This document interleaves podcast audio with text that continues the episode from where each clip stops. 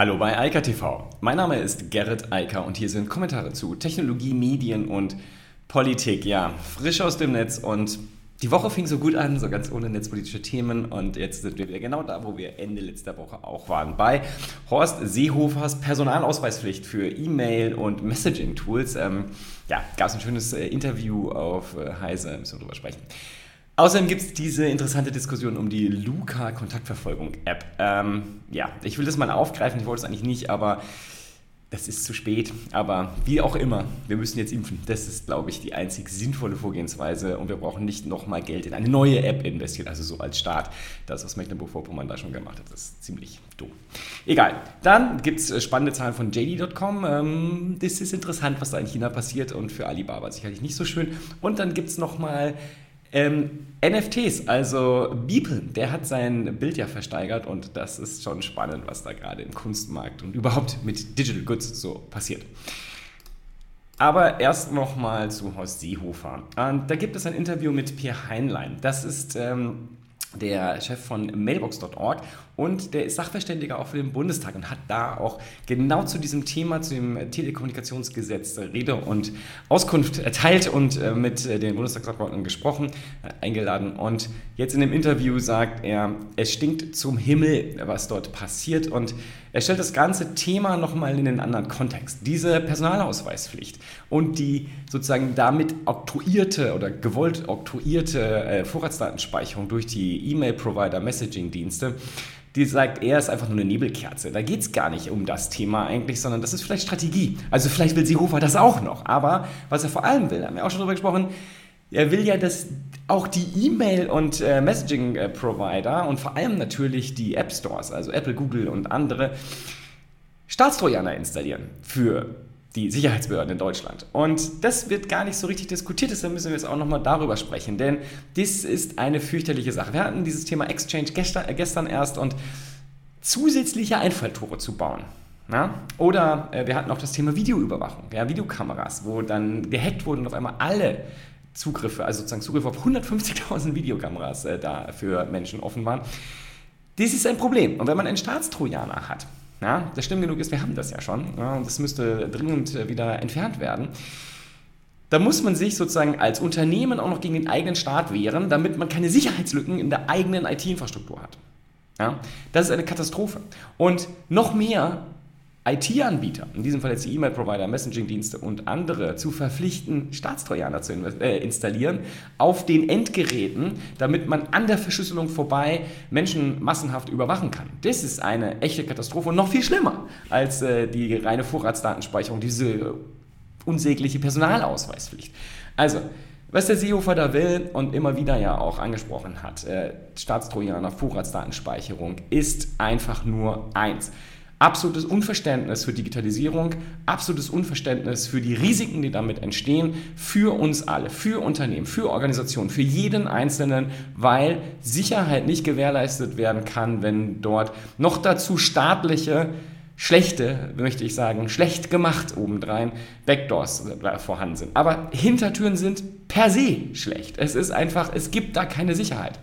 Wenn man ein System, das eine Sicherheit haben soll, selbst korrumpiert, indem man zusätzliche Eingänge schafft ja, und die dann ja nur den Guten gibt, dann ist der Eingang trotzdem da. Und die Bösen finden den auch.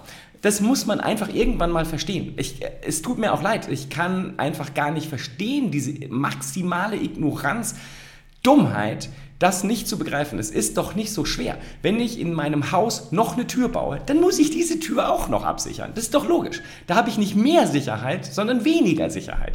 Ganz einfaches Prinzip. Auch wenn ich den Schlüssel dann nur einer Person gebe und das noch ein Polizist ist. Es ist immer noch eine zusätzliche Tür und damit ein zusätzliches Sicherheitsrisiko. So eine Wand aus Beton, das ist Sicherheit. Eine Tür nicht. So einfach ist das, um das mal ins analoge Star zu übersetzen für Menschen wie Horst Seehofer, der das vielleicht nicht versteht in der digitalen Welt. In der digitalen Welt ist das halt alles nur viel schlimmer, weil jedes zusätzliche Sicherheitsrisiko sich dort dann mannigfaltig in anderen Systemen niederschlägt. Ja? Das betrifft halt eben nicht nur, und gerade bei den Staatstrojanern geht es ja, das ist ja auf Betriebssystemebene im Zweifel, dann betrifft es alles, jede einzelne Software und alles kann dann plötzlich mitgelesen werden. Fürchterlich. Das ist gruselig, das darf einfach nicht sein. Das schafft nicht mehr Sicherheit für dieses Land, sondern es schafft mehr Unsicherheit und deshalb ist es unwürdig, dass ein Bundesinnenminister, der für mehr Sicherheit sorgen sollte, sowas überhaupt vorschlägt und andenkt. Und diese Personalausweispflicht, das Thema hatten wir letzte Woche schon. Ich habe in meinem Newsletter auch genug darüber geschrieben, insofern. Das Thema legen wir mal ad acta, aber Staatstrojaner nochmal brauchen wir nicht, sind ein Sicherheitsrisiko, schaffen keine zusätzliche äh, Sicherheit, sondern genau das Gegenteil. Ja, und damit sind wir bei Luca. Das ist ja die nächste Nebelkerze, die gerade so durchs Land getragen wird. Ich habe vor einem Jahr, glaube ich, ähm, über so eine App äh, gesprochen, die hieß Herein, oder die gibt es, glaube ich, auch immer noch. Ich weiß es nicht, sie hat sich nur nicht durchgesetzt. Das war so eine schöne App, da konnte man zumindest bei jedem Restaurant und Gastronomiebetrieb sich sozusagen einchecken, ohne dass die Daten an den zentralen Server gehen, sondern einfach nur bei dem äh, jeweiligen Gastronomen dann auf dessen App verfügbar sind. Der hätte das dann direkt an das Gesundheitsamt geben können, hätte es dann ausdrucken können, dass die geben, denen geben können, hätten die das gewusst und hätten die Kontakte dann nachverfolgen können. Hat sich nie durchgesetzt, hat sich auch niemand für interessiert. Ähm, damals war ja die Diskussion eher eine andere, dass man auf gar keinen Fall, dass man Angst hat davor, selbst auf Papier seinen Namen hinzuschreiben schreiben. Ja, die Frage ist tatsächlich auch, ob diese Papiere jemals dann nach vier Wochen gelöscht wurden oder nicht. Aber das ist ja in der Hand der Gastronomiebetriebe und äh, das wird, glaube ich, auch von niemandem nachgehalten. Also insofern wissen wir das nicht. Wie dem auch sei, also Damals gab es auch schon solche Check-in-Apps und äh, die waren auch ziemlich gut durchdacht und hätten viele Probleme lösen können, statt diese Zettelwirtschaft dort zu haben. Aber die Gastronomen wollten das nicht, haben sich nicht darum gekümmert und dann ist es nicht passiert. Wir haben die Corona-Warn-App, dazu komme ich gleich auch nochmal. Die ist aber keine Check-in-App. Und ähm, jetzt gibt es auf einmal diesen Hype um diese Luca-App. Was ist das? Eine ganz einfache Check-in-App. Nochmal. Zugriff haben auf die Daten soll angeblich niemand, das weiß aber niemand, weil es ist nicht Open Source, man kann es nicht nachprüfen, ist also uninteressant, schon von der Perspektive zu Recht kritisiert von allen. Noch viel schlimmer ist aber, wofür brauchen wir das denn noch? Der deutsche Staat hat, ich glaube, mittlerweile 100 Millionen Dollar, äh, Euro ausgegeben für die Corona-Warn-App und der ganze Widerstand aus der Bevölkerung ist doch mehr als offensichtlich. 18 Millionen Leute haben das Ding installiert oder also da ist es aktiv, ich glaube über 20 Millionen haben es installiert aktuell und die Leute wollen es doch nicht. Also sie wollen ja keine digitalen Maßnahmen. Das ist ja die schlichte Wahrheit. Äh, da wurde schlicht auch viel Unsinn erzählt da draußen über Unsicherheiten und die Überwachung und so weiter. Lalala. Auf jeden Fall es nutzt doch niemand. Und jetzt auf einmal äh, soll die neue App sozusagen das Wundermittel sein. Die Leute wollen das dann installieren. Das Einzige, was Luca meines Erachtens ist, ein äh, Geldvernichtungsprogramm. Denn Luca soll nicht bezahlt werden von uns, die wir uns in einem Geschäft oder in einem Gastronomiebetrieb, wenn die wieder öffnen dürfen, einchecken, oder von den Gastronomen oder dem Einzelhändler, sondern von den Gesundheitsämtern. Und tatsächlich ist es so, Mecklenburg-Vorpommern hat das auch schon bezahlt. Also wir haben jetzt gerade wie viel auch immer an Lizenzgebühren an Luca überwiesen für eine App, die von den Gesundheitsbehörden aber gar nicht eingesetzt wird, auch von denen in Mecklenburg-Vorpommern nicht. Die haben ja genug Probleme, ihre andere Software einzusetzen und kriegen das nicht gebacken. Deshalb benutzen die ja weiterhin lieber Papier und Bleistift, um irgendwelche Termine für zum Beispiel Impftermine zu machen, funktioniert richtig gut, habe ich gehört. Und die ganzen anderen Apps, die es da so gibt, sind meist nicht im Einsatz. Das Personal ist nicht geschult, die äh, Hardware-Infrastruktur ist nicht vorhanden und überhaupt ist nicht genug Personal in den Gesundheitsämtern, um das alles überhaupt so zu realisieren. Jetzt will man denen also noch eine App geben. Ähm, ja, super gute Idee. Das wäre alles vor einem Jahr nett gewesen. Es wäre auch nett gewesen, wenn sich die Politik vor einem Jahr darum gekümmert hätte, weil es war ja klar, dass eine zweite Welle kommt, dass wir nochmal in den Lockdown gehen, wussten alle, äh, zumindest die, die äh, die wissenschaftlichen Informationen so ein bisschen verfolgen, dann war das ja alles absehbar, was in diesem Winter passiert. Aber hat sich halt keiner darum gekümmert, ist halt so gelaufen. Geld wurde für die Gesundheitsämter zwar irgendwie bereitgestellt, neue Mitarbeiter haben die aber immer noch nicht, also passiert nichts. Jetzt kommt diese App und was macht die? Nichts. Denn es gibt gar keine Infrastruktur, also auf der Gesundheitsämtseite und damit passiert hier wieder gar nichts. Es ist nur eine Nebelkerze, um irgendwas zu tun. Wir simulieren hier Aktivität und das war's. Ähm, ich werde das Ding nicht installieren. Ich habe die Corona-Warn-App, das reicht mir und äh, damit ist das Thema durch. Und damit auch nochmal zu dem Thema, wir haben schon so eine App. Wenn wir gewollt hätten oder wenn wir wollen würden, dass wir dann ein Check-in-System haben, dann kann es ja da reingebaut werden. Nur ganz ehrlich, wofür wollen wir jetzt noch Geld ausgeben? Also bei der Corona-Warn-App oder auch bei dieser neuen App. Wofür? Also die Lösung ist doch längst da. Also die Lösung sieht doch ganz simpel aus. Die Deutschen müssen sich impfen lassen. So, und sobald sie geimpft sind, dann haben wir irgendwann tatsächlich eine Herdenimmunität durch Impfungen. Und dann ist das Thema Corona eh ad acta zu legen. Dann gibt es gar kein Problem mehr. Da brauchen wir keine Apps, wir brauchen kein Geld in, das, in, in diese ganze Infrastruktur dort in, in, äh, investieren. Der Zug ist abgefahren. Das wäre vor einem Jahr interessant gewesen, aber doch jetzt nicht mehr. Also jeden Cent, den jetzt zum Beispiel Mecklenburg-Vorpommern und vielleicht noch andere Gesundheitsämter oder Länder da rein investieren, ist einfach vergeudet, ist Verschwendung. Bitte, liebe Gesundheitsämter, investiert jede Ressource, die ihr habt, da rein, dass die Hausärzte Medikamente bekommen. Also Impfdosen, damit die impfen können. Die können das nämlich. Und die sagen, wir könnten schon viel weiter sein. Hey, je mittlerweile sagen sogar die Zahnärzte, wir würden das gerne impfen. Und schaut man in die USA, wer impft dort in den USA? Naja, jeder. Die Ärzte, die Zahnärzte und jetzt sollen sogar die Veterinäre impfen in den USA. Das hat der Biden gerade gesagt. So läuft es dort. Ja? Man nehme die Impfdosen, gebe sie einem Arzt und der sticht es dann einmal in den Arm und das war's. Thema durch. Ja? Also ist ja jetzt auch keine Atomphysik. Das Problem mit der Kühlung, okay, sehe ich ein, aber das geht ja jetzt mit AstraZeneca auch ganz gut und jetzt kommt Johnson Johnson auch noch.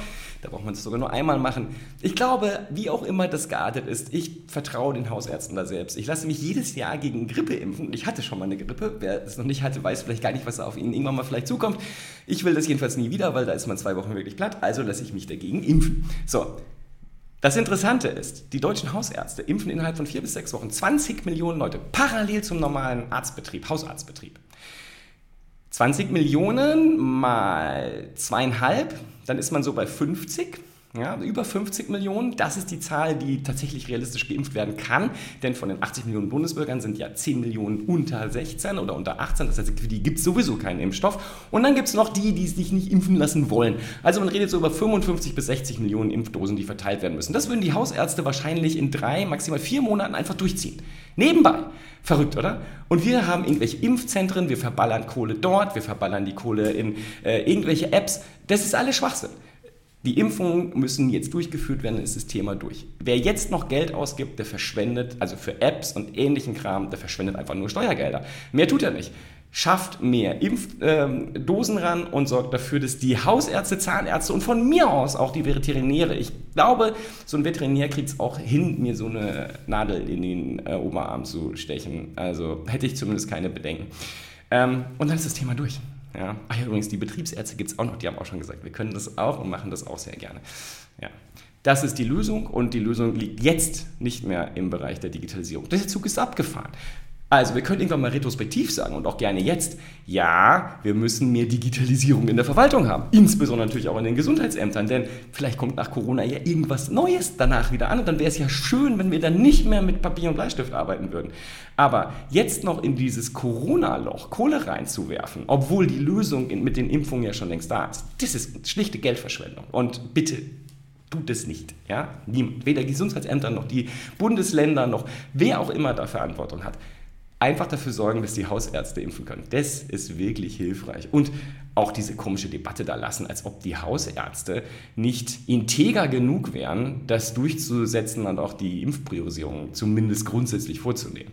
Und bitte, ich meine, was wollen wir denn? Wollen wir, dass die Deutschen irgendwann geimpft sind oder wollen wir hier raus einen Verwaltungsakt machen, der dann jahrelang dauert und am besten klagen wir uns noch dann da rein, wer wann zuerst geimpft werden darf? Das ist doch alles Wahnsinn.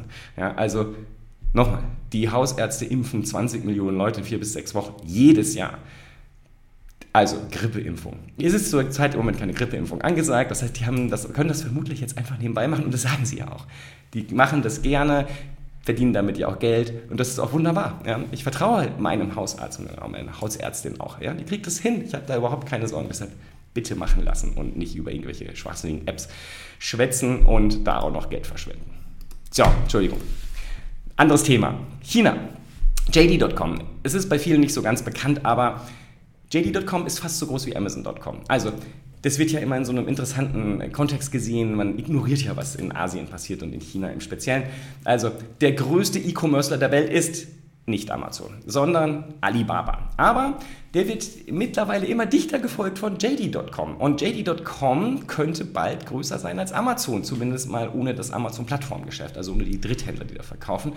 Denn ähm, die Jungs machen auch mittlerweile über 100 Millionen Umsatz dort. Äh, und vor allem, was noch viel wichtiger ist, daher auch die Zahl jetzt gerade in meinem Kopf, sie haben durch die Corona-Pandemie im letzten Jahr nochmal 100 Millionen Neukunden allein in China gewonnen. Gut, China ist groß, 1,3 Milliarden Menschen, da ist 100 Millionen nicht so viel und machbar, aber das, ist, ähm, das sind fast 40 Millionen mehr, als Alibaba in der Zeit gewinnen konnte, also an Neukunden. Das liegt daran, dass sie ihr Vertriebsnetz verändert haben, die Logistik verbessert haben und sie sind auf dem Weg, in äh, China noch viel größer zu werden und dementsprechend haben sie natürlich auch unglaublich gute Zahlen geliefert jetzt und also für das Quartal, auch fürs Geschäftsjahr und äh, stehen sehr gut da, um das mal vorsichtig auszudrücken. Und ich rede so gerne über die Chinesen an dieser Stelle, weil ich habe das ungute Gefühl, dass das irgendwie aus dem Blick der ja, ich sag mal, auch der E-Commerce-Interessierten gerät. Also zum Beispiel Alibaba ist ja längst auch hier unterwegs. Wish ist in den USA groß mittlerweile. Also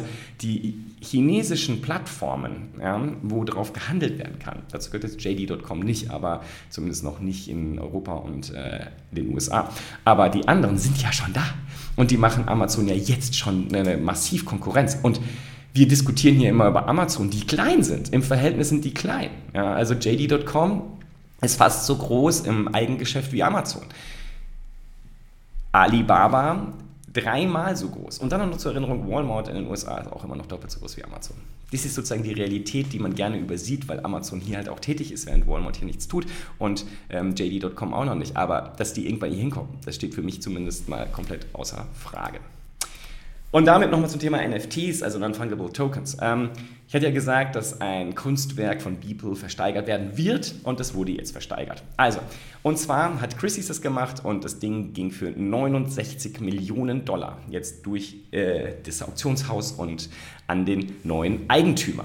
Und ja, damit gehört äh, Beeple nicht nur jetzt zu einem der ähm, wertvollsten, also der hochbewerteten Künstler, ähm, der, der noch lebt und äh, der Neuzeit, ähm, sondern damit ist auch etwas Neues passiert. Also, hier wurde jetzt zwar ähm, erstmals etwas getan, aber gleich in einer Dimension, die zeigt, über was wir hier eigentlich reden. Digitale Kunst und früher auch schon so Sachen wie Videokunst und ähnliches, die waren nicht so richtig gut angesehen. Dafür gab es keine großen Preise. Also ein Riesenproblem für Videokünstler, die manchmal wirklich massiv tolle Sachen machen und wirklich schöne Installationen, aber die das äh, nicht so monetarisieren konnten, wie irgendwer, der ein paar Kleckse Farbe in Anführungsstrichen auf eine Leinwand bringt. Ja? Weil das kann man sich ja dann kaufen und es, den Besitz haben und es sich in die Wohnung und ins Wohnzimmer hängen oder zumindest irgendwo ins Safe legen, was häufig ja sinnvoller ist. So, aber was wir hier jetzt gerade sehen, ist ganz spannend. Also wir haben jetzt digitale Kunstwerke, die also beliebig, mannigfaltig oft äh, geklont, also kopiert werden können und immer in der gleichen Qualität weitergegeben werden können. Aber durch die Tokenisierung, also auf einer Ethereum-Blockchain, kann ich plötzlich sagen, das Original, das ich als Künstler, also in diesem Fall Bibel sage, das ist das Original, das gibt es jetzt nur noch einmal. Und das kann ich jetzt von Christie's auktionieren lassen, verauktionieren lassen. Und dann kommen Leute und bezahlen 79 Millionen Dollar dafür, dieses Recht, also die, eigentlich die Unterschrift zu kaufen für das Original, also das definierte Original. Ja? Weil, wie gesagt, ich kann das Kunstwerk beliebig mannigfaltig oft kopieren. Das hatten wir jetzt auch schon, dass ein Tweet ist oder sonst was. Man kann alles verkaufen als Token und man muss halt natürlich Kundschaft finden, aber das ist ja etwas, was Christie's kann und wo sie jetzt auch offensichtlich gesagt haben, wir müssen uns darum kümmern. Und mein Gefühl ist, mit dieser Nummer dort, 69 Millionen Dollar, da wird jetzt noch viel mehr hinterherkommen, denn es dürfte jetzt jeder ein Interesse daran finden, das auch zu versuchen. Und ich glaube, dass wir jetzt sehen, dass Digitalkunst, also die Netzkultur, jetzt auch wirklich äh, monetarisiert werden wird, was bisher so nicht möglich war, weil die Leute einfach gesagt haben, ich will aber ein Original und ich will nicht etwas, was sich eh beliebig oft kopieren lässt. Aber das Original kann man jetzt halt herstellen, indem man sagt, das ist das eigentliche, wirkliche, echte Original. Das muss natürlich der Künstler machen und das sozusagen absegnen und damit ist das Thema durch. Und dann kann man es kaufen, handeln und es ist einmalig, obwohl es beliebig oft kopierbar ist. Klingt verrückt, aber so funktioniert es. Und ich glaube, ich habe schon ein paar Mal gesagt, da wird noch viel mehr passieren. Das ist kein Hype, das ist ein Trend. Wir werden das auch noch in ganz anderen Bereichen sehen, aber der Kunst- und der Medienmarkt sind natürlich beide prädestiniert für dieses Thema und deshalb glaube ich, dass da noch viel mehr in den nächsten Monaten und Jahren passieren wird, bis dann die Restökonomie hinterherzieht. So, in diesem Sinne, ich wünsche ein wunderschönes Wochenende. Ich werde jetzt gleich mal meinen Eika-Report verfassen. Äh, unter eika.report kann man den dann auf Substack auch abonnieren. Und ähm, dann werde ich da nochmal die Woche zusammenfassen in kurz und aller Knappheit. Und wer das lesen will, kann das auch online machen oder den Newsletter abonnieren. Ähm, ja, meine persönlichen Ansichten nochmal zur Woche. In diesem Sinne, bis dann. Ciao, ciao. Das war Eika TV frisch aus dem Netz. Unter eika.tv findet sich der Livestream auf YouTube. Via eika.media können weiterführende Links abgerufen werden. Und auf eika.digital gibt es eine Vielzahl von Kontaktmöglichkeiten.